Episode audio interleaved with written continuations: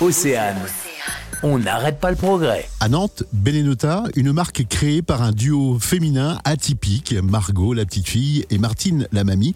L'aventure est née il y a deux ans suite à une envie de revoir le concept des cotons de démaquillage. J'étais déjà très proche de ma grand-mère, donc je lui ai tout simplement parlé de ce concept. Et puis elle m'a dit, bah, ma petite fille, euh, oui, euh, ces cotons, euh, c'est c'est très bien, je vais t'en coudre. Par contre, ceux que tu m'as ramenés, ils sont pas très jolis et pas très pratiques. Donc je vais essayer de faire mieux. Et donc du coup, elle a essayé de réinventer un petit peu le concept en faisant non pas un coton réutilisable, mais un mini-gant. Et quand elle m'a montré ça, j'ai trouvé ça super. Donc je lui ai dit, bah ouais, c'est top, est-ce que tu peux m'apprendre à les faire? Donc voilà, on s'est retrouvés euh, plusieurs fois euh, chez elle, elle m'a appris à coudre. Les commandes affluent, la production augmente, fin de l'atelier chez Mamie. Donc maintenant, on a trois ateliers solidaires qui sont situés euh, autour de Nantes. Euh, donc des ateliers qui valorisent le travail des personnes en situation de handicap.